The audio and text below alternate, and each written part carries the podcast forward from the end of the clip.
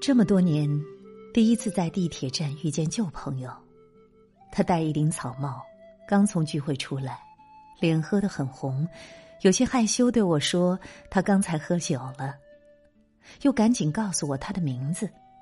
虽然十多年没见，我其实记得他，他一点没变，笑容还是老样子。我们交换微信，与我一起的朋友说：“你以前什么样的朋友都有啊？”我说：“是的，以前也是很热闹的一个人，和各种各样的人交往。但现在，我暂时处于闭门是深山的阶段，可以写一些随心所欲、毫无妄想的文字。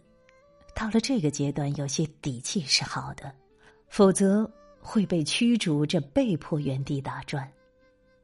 叛逆是，在别人都做什么的时候，你不做什么。”别人不做什么的时候，你做了什么？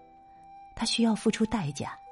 面对不随众的孤立，随众是动物性，逆反是神性。叛逆不是表演，是一种践行的勇气。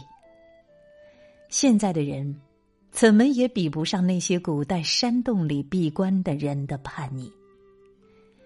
一意孤行。另辟蹊径、意识超越的人，用生命贯彻叛逆，而众人认为他们是失败者，被怀疑与蔑视的人。朋友深夜给我发微信说，帮我写一张六字真言。他在拉萨跟藏人练书法。